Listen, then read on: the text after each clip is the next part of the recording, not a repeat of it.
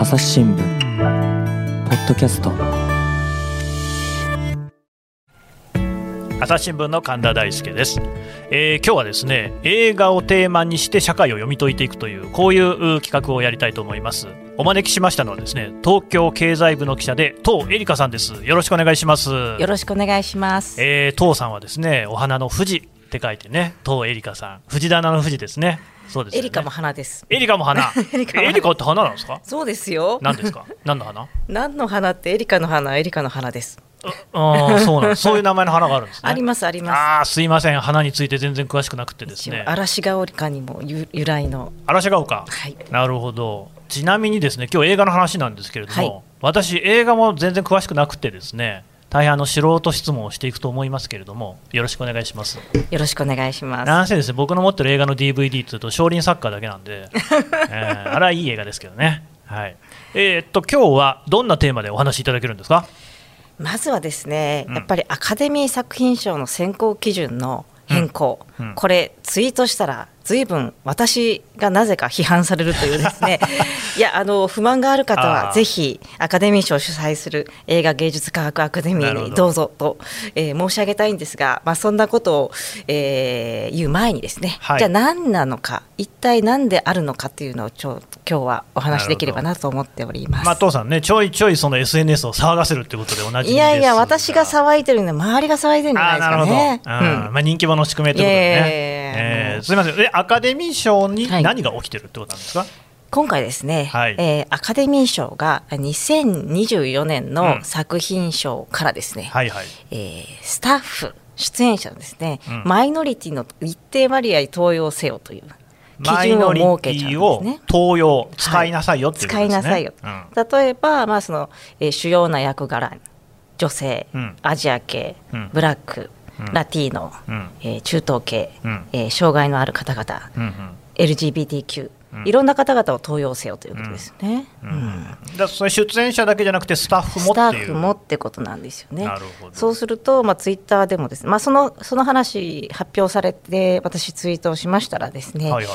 えーこれで映画が終わると。いう人がいるんですか？たくさんいただきました。ね。うん。うん、でも終わらないです。はいはい。多分あんまり変わらないかもしれない。うーんその辺のそのまあなんか認識にギャップがあるようなんですけれども、お父さんは全然変わらないかもしれないなと思ってらっしゃる。変わらないかもしれない。もうそれはやっぱイエスノーっていう感じですね。はあえー変わる可能性もあるし、うんうん変わらないかもしれない。うんで実は現状でもあんもうかかなりクリアしてるんですよね、この件。うんでなんでこの話が出てきたかというと、うん。そもそももうアカデミー賞っていうのは白人男性がもう圧倒的多数のを占める会員による投票ということでずっと批判されてきたんですよね、うん。白人偏重アカデミー賞のその投票できるのってどういう人たちなんですか？アカデミー賞はあの会員投票会員っていうのがいて、ええ。その人たちがまあ投票するんですけれども、はいはい。でもほあのそれが圧倒的に白人うんあるいは男性、あるいはもっと言えば高齢男性っていうことがずっと批判されてきたんですよね。その会員ってその映画の制作をしている人とかっていうことですか？そうですね。基本的には毎年あの功績のあった実績のあった人たちに、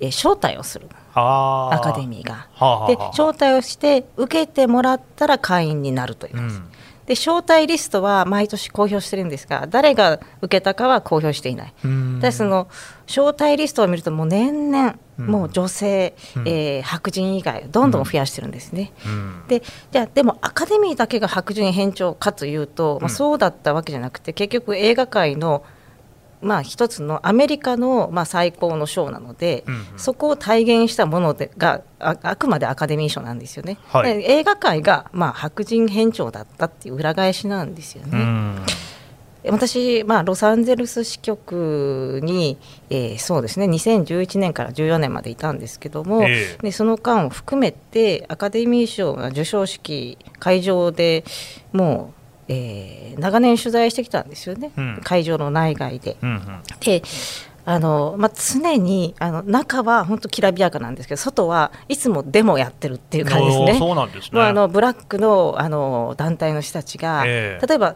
その年、まあ、数年前なんてあの出演者の全員が白人、はいあのしあえー出演、えー演技部門のですね、うんえーノミネート者のはい全員が白人だったっていうところがあったんですよね。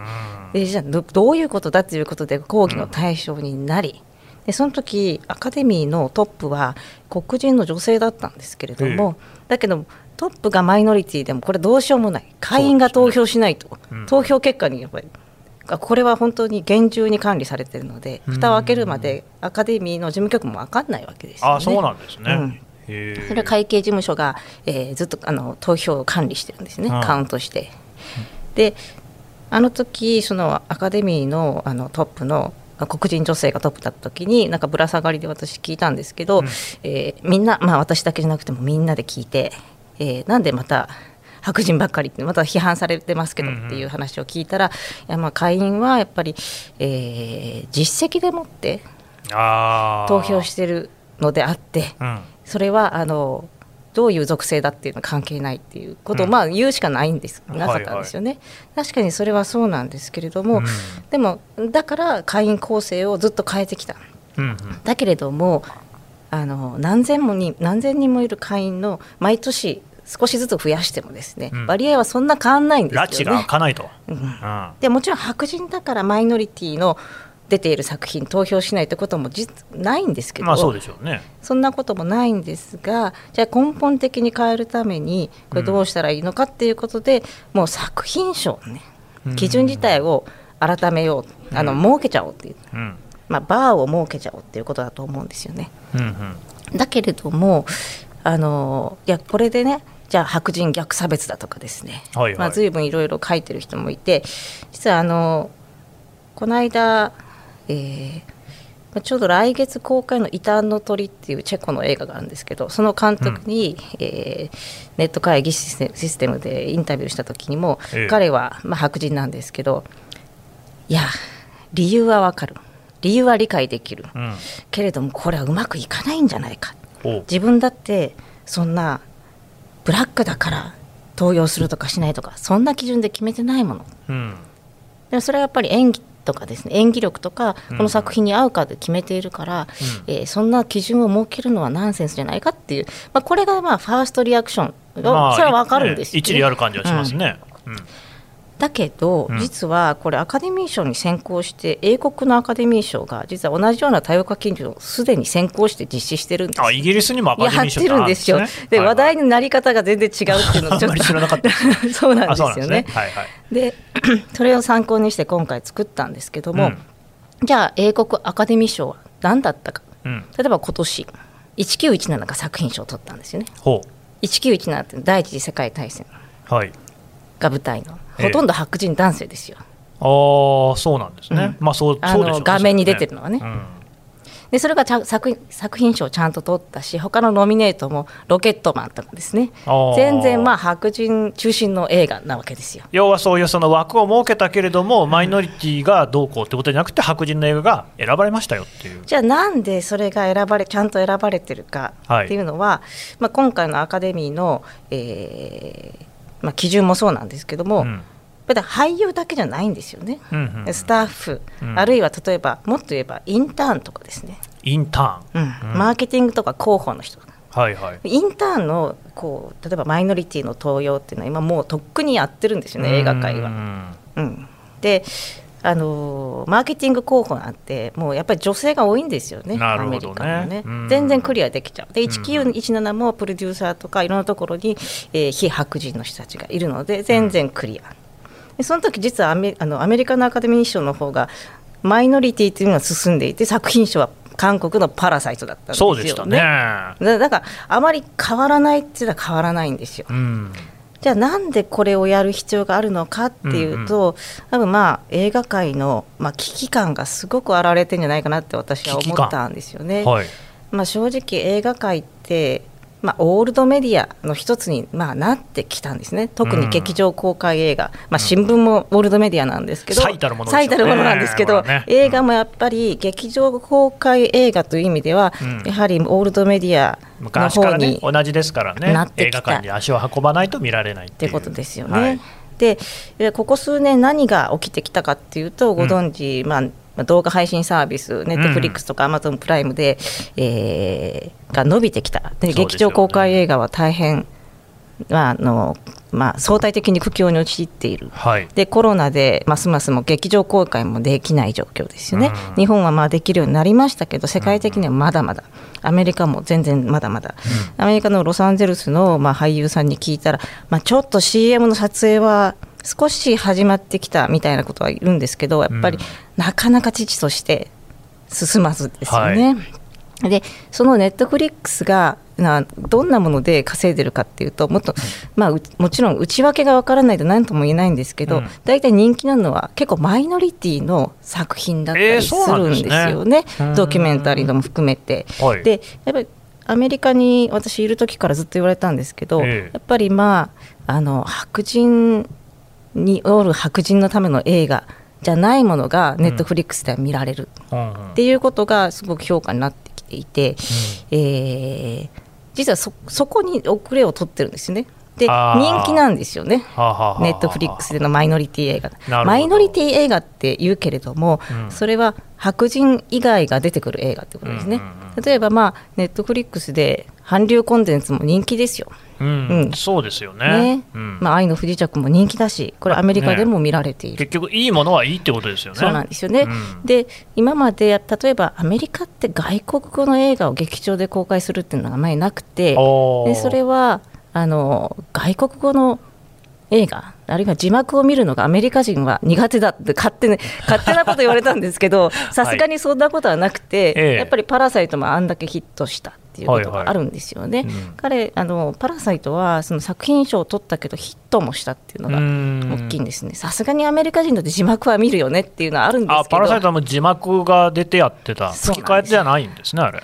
機械じゃないんですよ。でこれも韓国の、あのー企業が、まあ、韓国のコンテンツを上映する劇場っていうのが少しずつ増えてるんですよね。うん。前はコリアタウンぐらいにしかなかったのが結構ねいろいろ増えてるんですよ気がついたら。なるほど、うん、っていうのがあってでもそれはなんか背景にはどっちが鶏がの卵が先かうん。って話なんですけどネットフリックスでも字幕を見るのに慣れたからうんうんとも言われてるしいやそもそも別にもともとそんなに苦じゃないよってことかもしれない。ただなかっただけじゃないね。そういうことなんですよね。でそうするとあこんななんか面白い映画が世界にはあるんだっていうのを気づかせたっていうのが一つと、うんうん。やっぱ人種構成もまあこれはねトランプ大統領の台頭ともなつながるんですけど、まあ、白人がですねどんどんマイノリティになっていくかもしれないっていうことですね。2000何十年間にはもう白人とマイノリティの比率がもう逆転するって言われて、ねすでにあのスペイン語の話者の方が多いとかねそうなんですよね。いうような話もあるぐらいで、うん。ってなると劇場で見てくれる観客も白人の割がちょっと減ってるんですよ。うん。なのにいつまでも白人の映画ばっかり出してたらそれは収益につながらないわけですよね。まあそねそういう経済的な側面もあると。うんもちろん映画界の人たち理念、ね、あのすごい理念を持った人たち多いんですけど理念だけじゃ食えない。やっぱり映画産業ってものすごいもうある種の労働集約産業みたいなところあって、はいはい例えば映画ご覧になると本当にあエンドタイトルロールの人数の多さすごいじゃないですか。すごいですよねあんだけの雇用を生みみ出してるんですよね。で雇用ないしは業務委託契約でうんうんでこの人たちを路頭に迷わせるわけにはいかないんですよ。まあ、そうするとヒットしなきゃいけない。大変な数の人が食べていってるっていうそうなんですよね。うんで、あのーまあもちろんアメリカにはいろんな産業があるので、はい映画の割合ってそん意外とそんなんでもないんですけどまあアメリカ映画協会はあのアメリカ経済の映画はエンジンであるっていうふうに表現していて、うん。まあなぜならばまあ報酬の水準平均で取ると結構高いんですね全米でも。ああその映画産業に携映わる人たちは。画産業に携わる人たち。それはなんかもちろん本当にずまあ本当に A リスト級のですね、うん。まあ、ブラッド・ピットとかですね。うんうん、ああいうああいう人たちが引き上げてるんだっていう面もあるんですけどただ結構うまくいけば当たるっていうね。うん。でそれはスタッフもそうなんですよね。ですね。労働組合が結構ちゃんとあるのでそこに入れると、あのかなりあの、まあ、いろんな保障があるっていうところもあって、割と、まあ、相対的にはいいって言われてる、うんまあ、もちろんフリーランスの人たちが多いので不安定は不安定なんですけど、うん。なるとこの人たちがあの例えばまあ本当白人の映画ばっかりやってて白人の観客ばかり見ていると気が付いたらどんどんどんどん縮小するっていうことになりかねないっていうことはありますよね。うんうんうん。まあ、そうすると、なんかそのアカデミー協会っていうのは、むしろその映画界に先駆けてというか、代表して、いや、もうちゃんとこのマイノリティをもっともっと見据えていかなきゃだめだぞと、そんなメッセージを発してるってことなんですか、まあ、映画芸術科学アカデミーは、うん、その先駆けてっていうよりは、ある種だから、そのもう今あるものをまずまあ、現状追認の面もあると思うんですね、1917だって当確なわけだから、あ、ね、のこの基準に合うわけですからね、うん、ただ、やっぱりこの私はアナウンス効果はすごい大きいなと思っていて、うん、もちろんアカデミー作品賞を狙うなら、ちゃんとこれをしないといけないっていう、まあ、それはやっぱり認識させることになったし、うん、であのーまあ、そうですね。あのその基準ぎりぎり満たせばいいって思ってややっていく人たちもいるかもしれないんですけど、うん、もっと満たした方がいいっていう力になる可能性だってある。うんうん。うんなるほど、ね、いやなんせその私の印象なんかだともともと結構その特にね俳優さんとか見る限りではマイノリティといいますか黒人のね俳優さんなんかもね、うん、デンゼル・ワシントンとかねそう有名な人いっぱいいるような印象だったんですけれどもそれと全然足りないっていう感じなんですかね。いやこれね数字にしてみると結構やっぱり割合は少ないんですよ。ああそうなんですね。あの目立つだけ例えばあの例えばデンゼル・ワシントンとかウィル・スミスとかですねそういう人たちは出てるんですけど、はいはい。うんなんというかですねあのあるいはその言い訳的にですね黒人の友達を出すとかですね。なんかそういう感じもね、ね、だからしゅあと例えばホラー映画だとあの出てくるんだけど先に死ぬのは黒人とかですね。うんうん。あ なんかそれはちょっとね。でまあ、それをあの覆そうとして出てきたのが、まあ、ジョーダン・ピール監督の「ゲット・アウト」ですけど、うん、あれはもうその、まあ、黒人がアメリカで生きること自体がホラーだっていう、まあ、それを、まあ、人種差別ホラーなんですけど、はい、まあ、黒人目線のホラー映画なんですよね。うんだからその実は出てるんだけど何が主体かっていうことですよね。でアジア系女性でずっとハリウッドで言われてきたのはやっぱセクシーキャットっていう扱いがすごく多い。何ですかそれは？やっぱりあのほとんどセリフがなく、うん、ちょっと色っぽい役みたいなですね。でなんかそれで終わり。まあ、出たよみたいな感じなんですけど出てはいるんだけどその扱いでいいのか、うんうん、そういうのではないんだと。ないんだと。やっぱり主役とか、それこそ制作の真ん中にそういうマイノリティを置かなきゃだめですよっていう、そういう危機感が現れてる。あのー、以前ですね、まあそのまあ、例えば映画界の,、ね、あの主要な役どころで女性が少ない中でっていうことを記事の中で入れた時にですね、えー、まあ、あの昔デスクに、えー、そうなのかな結構女性の主役の映画多いと思うけどなって言われたので、うん、えー、データでもって示したんですよ。二十何パーセントで出てますけどって言ったらえそんだけしかいないの？ってだからやっぱりまあそのデスクは男性だからなのかそうじゃなくてもなのか分かんないんですけど、うん、こうなんか自分以外の属性の人たちは少しでも出ていると出てるなと思うんですけど、ね、実は数字に落とすと、そうでもないっていうことはあるんですよね。なるほど、でも今回、そのアカデミー賞ではその作品賞を取ろうと思ったら、もう明確に人数の割合としてこういうふうにしなさいよっていうのを決めたと。そうですね、もちろんだからさっきも言ったように結構ね逃げ道があってインターンとかマーケティングあのこれ4つ条件があるんですけどこのうち2つ満たせばいいってところがあって、はい、じゃあインターンであのマイノリティをまあいろいろ集めて、うん、でマーケティングの人たちはマイノリティに任せてってやれば満たせるので、まあ、なんとかなるっちゃなるんですよね。でも多分そういうものがじゃあこれだけアナウンスしてそんななんかお茶を濁したところの作品がじゃあ選ばれるのか、うん、そこは分かんないですよね。わかりました。話まだ続きますけれども、一旦ここであの止めたいと思います。ありがとうございました。ありがとうございました。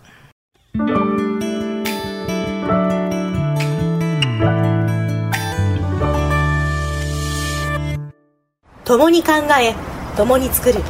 音声による新しい報道の形。朝日新聞ポッドキャスト。国内外250を超える取材拠点。約2000人の記者が追う世界の今地域の声しかし、あなたは知らない。新聞には書かれていないことがある。ニュースの向こう側を語り合う。朝日新聞、ポッドキャスト。えー、というわけで当エリカさんにお話をいただきましてありがとうございました。ありがとうございました。えーとですね、当エリカさんはですねそういうこの映画とさまざまな問題国際問題社会問題いろいろこう語るっていうそういう記事をたくさん書いてらっしゃいまして、えーこのタイトルがですねシネマニア経済リポートという名前でですね、今やっている。朝日新聞デジタルで。朝日新聞デジタルで、それからそれだけじゃなくてこの前にもですねグローブプラスといいます。そのこれもやっぱり朝日新聞が出しているそういうメディアですけれどもそこでもやっぱりシネマニアの名前で。シネマニアリポートですね。シネマニアリポート、はい。シネマニアっていうので検索すると大体出てくる感出じてきます。ですかね、はい。あのこれはどういうようなことに考えて書いてらっしゃるんですか？もともとはその、朝日新聞グローブ、まあ、国際問題世界を考える、まあ、別釣りなんですけれどもはい、普通に書いてもなかなか届かないうん。なと感じるところもあってえ。でその中で、えーまあ、映画界とにかく、まあ、特にハリウッドに足がかりがあったので,、ですね、えーで取材機会もいくつか当時からあったのあの、まあ、その帰国後帰国後も続いていたので、うん。そうだ。彼らはいろいろと映画を通じて、えー社会や経済政治について結構語るので、まあ、彼らはいいところは語るんですよね、うん。やっぱ表現者として、うん。でこれを彼らの声を紹介することで世界で何が起きているかの一端が、まあ、分かると言えるかどうか分からないけど逆張りも含めて分かるんじゃないかな。っていう形で始めましたね。うん。わかりました、えーもう一度言います。当エリカ記者のシネマニア経済リポートあるいはシネマニアで検索するとお当該の記事が出てまいりますのでぜひ読んでいただきたいと思います。それからあのシネマニアリポートシネマニア経済リポートの記事を、はい、えー踏まえたですね、うん。読者サロンシネマニアサロンというのあを定期的に、まあ、開催しているので関心のある方はぜひえーシネマニアサロンで検索いただければと思います。今回ね残念ながらあのお声でしか父さんのですね、あのことをお伝えできないんですけれどもそちらではあの麗しいですねお姿も見られるということで、朝日新聞デジタルであの先日8月に開催した動画も掲載しておりますのでぜひ検索してみてください。はい。というわけで朝日新聞ポッドキャスト朝日新聞の神田大輔でした。またお会いしましょう。この番組へのご意見ご感想をメールで募集しています。ポッドキャストアット朝日 .com podcast アットマーク。朝日 .com までメールでお寄せください。